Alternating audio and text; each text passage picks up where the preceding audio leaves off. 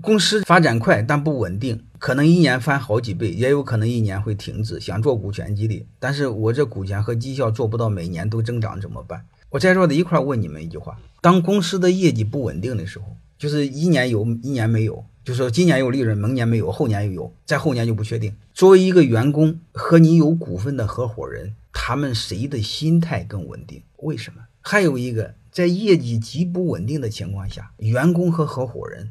他们谁更容易励志？他们谁更容易和你同富贵共患难？你把这个问题想明白，你不就知道怎么做了吗？如果你要是不给他们股份，你公司连续两年没有盈利，优秀的人都走了。但是他要是股东的话，他就不容易走，对吧？你就像谈恋爱似的，这个恋爱阶段两个人是不可能共患难的。你比如有一个，我我看了就很可怜啊。